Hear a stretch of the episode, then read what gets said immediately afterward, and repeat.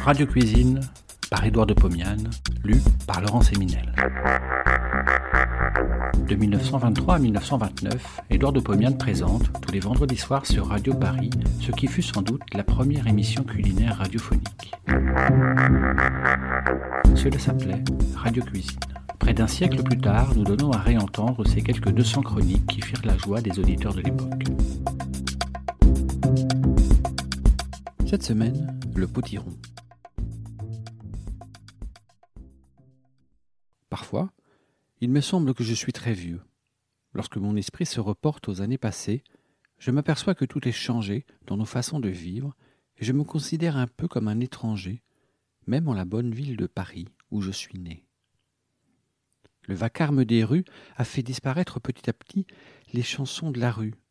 On n'est plus réveillé le matin par l'appel des marchands de mourons, et le chant éclatant des marchands d'huîtres ne vient plus vous rappeler que c'est dimanche et qu'il faut le fêter autour de la table familiale.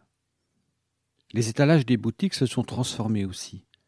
Seules les devantures, beurre, œufs, fromage, ont conservé leur aspect d'antan, et sur le trottoir, à côté de la porte, on peut encore admirer l'énorme citrouille, aux flancs ouverts, juchée sur un tabouret, et qui a l'air de dire aux passants Faites de la soupe au potiron, mais pour cela, achetez du lait.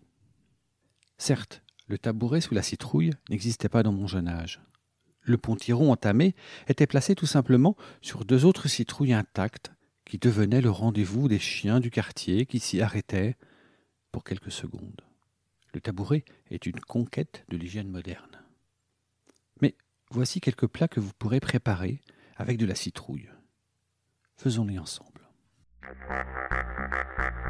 Soupe au potiron. J'ai devant moi 500 g de potiron, 1 litre de lait, 60 g de riz, du sel et du poivre. À l'aide d'un bon couteau, j'enlève la peau du potiron. Je coupe la pulpe en menus morceaux, je les place dans une casserole, j'ajoute un verre d'eau, je porte sur le feu, je couvre, je laisse bouillir un quart d'heure. La pulpe s'amollit. Je peux l'écraser au pilon. C'est fait. J'obtiens une purée épaisse. J'ajoute le lait, je fais bouillir, j'ajoute le riz, je sale, je poivre, je baisse le feu, je laisse bouillir à tout petit bouillon pendant 25 minutes. Le riz est cuit, mais pas trop cuit. La soupe est prête. Je n'ai qu'à rectifier le sel et servir. Les amateurs ajouteront du sucre en poudre s'ils le veulent. Quant à moi, j'aime donner dans mon assiette un petit tour de mon moulin à poivre. Escalope au potiron.